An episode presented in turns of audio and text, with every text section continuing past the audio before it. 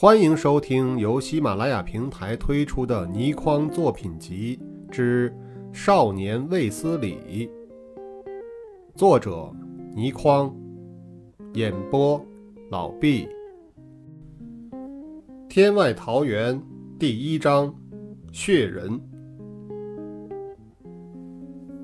我一面思索着这些问题，一面和祝香香扶起铁蛋儿。他身上的血把我们的手都染红了，我的手不禁发抖。祝香香明白我的心意，轻轻把她的手放在我的手上，小声说：“别太担心，铁蛋身上没伤口，血是从人家身上沾来的。”听他这样说，我才镇定起来，心底不期然一阵惭愧。虽然铁蛋是我的好朋友。看见他受伤，自然心神大乱，但竟然察觉不到血并非铁蛋儿所流，却太说不过去了。事实上，在我一生的冒险生涯里，总有些比我沉着、冷静、理智的女性在我身边，不然我就算没错过一些精彩的故事，也未必有性命为大家记述。我成年之后，生命中另一位重要的女性是谁？大家自然心里有数。我们扶起铁蛋儿后，我点点头表示同意。祝香香伸出右手，用中指在铁蛋儿头顶的百会穴上轻轻一弹。这种刺激百会穴而使昏迷者清醒的方法，是我的授业师傅王天兵传授给我的。在我日后的古怪经历中，也常常给我很大的帮助。祝香香的武功学自她妈妈，都是原出三杏桃园，自然也懂得使用。说来奇怪，每次我和祝香香交换眼神，都可以清楚知道对方的心意。一直到很久很久以后，我和袁振霞医生讨论过这件事。也不明白为何这种通常只出现在双生子上的心灵相通，会出现在我和祝香香之间。最后，袁振霞笑着以专业的口吻告诉我，是因为爱情。啪的一声响，祝香香的手中指才一弹了上去，我就看到铁蛋的眼皮陡然的跳动了一下。我忙握住他的双手。而且也立即感到，虽然轻微无力，但是他也在回握着我的手。我吸了一口气，试着叫道：“铁蛋儿，铁蛋儿。”铁蛋儿的眼慢慢睁开了，一看到我，口唇颤动着说道：“韦韦韦斯韦斯利，宝宝藏的钥匙。”话未说完，手一松，又晕了过去。我望向祝香香，她摇摇头，由他休息一会儿好了。这样衰弱，再弄醒他，恐怕对身体有害。先给他换了衣裳再说吧。我点点头，转身往行李处找衣服。祝香香则替铁蛋脱去染满血污的外衣。突然一阵清脆的响声。一串钥匙从铁蛋儿口袋中跌在地上，其中两柄有七八寸长，正是日军宝藏的钥匙。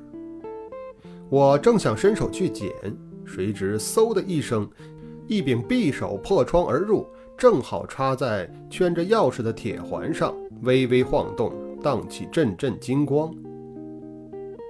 虽然形势险恶，但我和祝香香都不禁由心底佩服出来。才一寸多直径的钥匙圈，竟然可以用飞刀穿过窗户，再钉在地上。这份手劲与准星，实在令人心寒。我和祝香香都没有动。这时，窗外传来说话的声音，阴声阴气地说道：“两只雏鸡，放下钥匙，夹着尾巴滚吧。”这时，我的倔强脾气又发作了。一来，铁蛋是我的好朋友，以我的性格，无论如何也不会丢下他自己逃生的；二来，在我的心上人前叫我夹着尾巴滚出去，卫斯理以后还能做人吗？我把手上的包袱从窗口一抛，一个打滚儿，以极快的从左脚鞋底中撤出唐叔给我的匕首，正想扑到窗台下占个有利位置。可是我闯进江湖后的第二次出手，仍然犯了和第一次的同样错误，小瞧了敌人，高估了自己。金光一闪，在祝香香的惊呼声中，已感到咽喉一阵凉意。在那一刹那，我感到死亡的逼近，但说也奇怪，心头竟然出奇的平静。在千百万分之一秒钟，我想到祝香香柔软的双唇、师傅王天兵的竹子、自己的父母等等等等。在卫斯理故事中，我从来没有提过自己的父母。其中当然有不足为外人道的隐衷，将来或许在最后一个卫斯理故事中，我会尝试征求一些长辈的意见，将自己的身世做一定程度的公开。就在我胡思乱想、闭目待死的时候，一根竹杖陡地出现，后发先至，硬生生把我面前的匕首击落。我呆呆地望着地上犹自震动的匕首。也忘了向突然出现的扬州封盖道谢，只是不自觉地举起手，摸着咽喉上浅浅的伤痕，下意识地发着抖。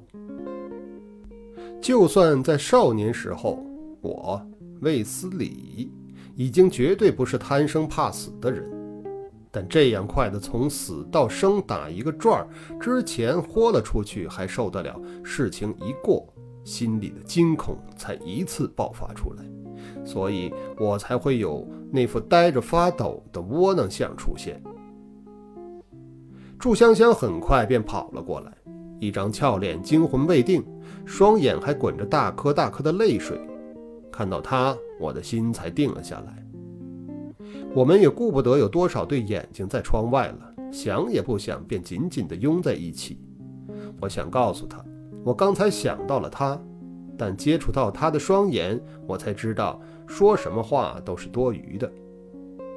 从祝香香紧抱着我的力度，我知道我们的感情又进了一步。扬州封盖重重地哼了一声，祝香香才觉失态，分了开来。须知，在那个时候的社会，道德的规范仍然很严格，支持男女授受不亲的大有人在。我和祝香香虽然都不吃那一套，但由于年纪实在还小，所以都有点尴尬。我们一分开，扬州封盖便开口说话了：“好近的飞刀啊，是王家兄弟吗？”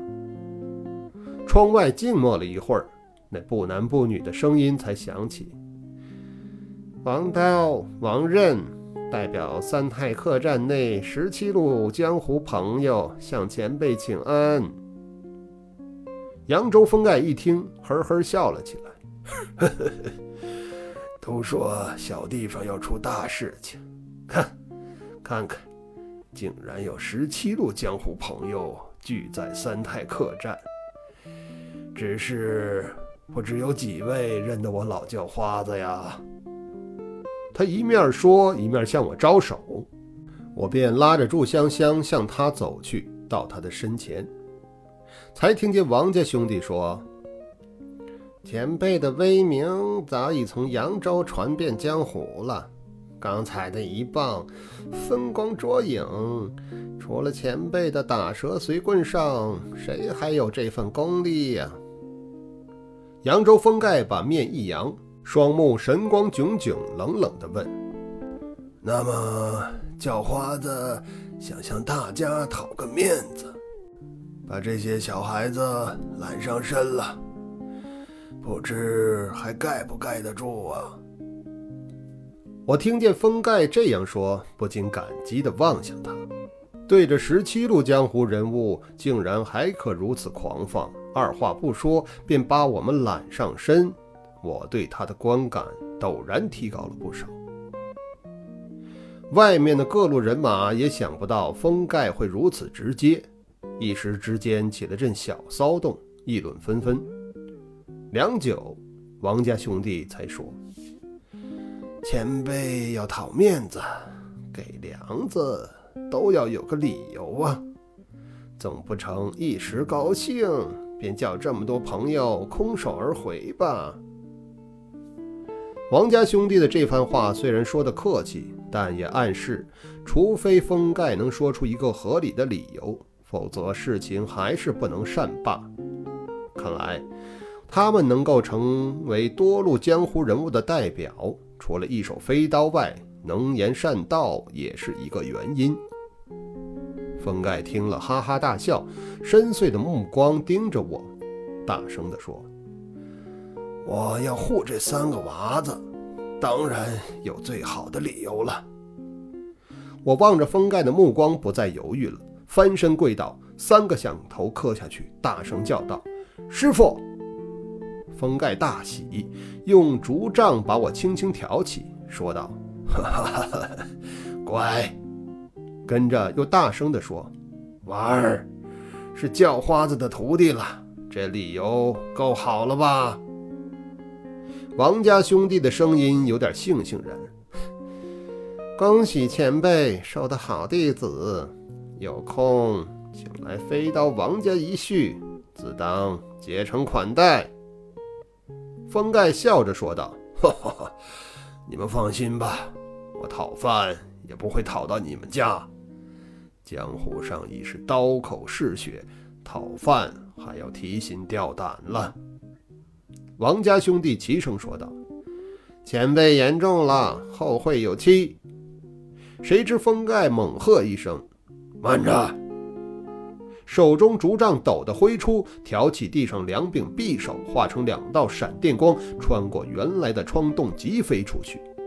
先是王家兄弟惊叫一声，想来接的甚是狼狈，跟着静了一静，便响起了如雷的喝彩声。封盖露的一手实在太漂亮了，我和祝香香一定过神儿，也立即跟着鼓掌。血人五完。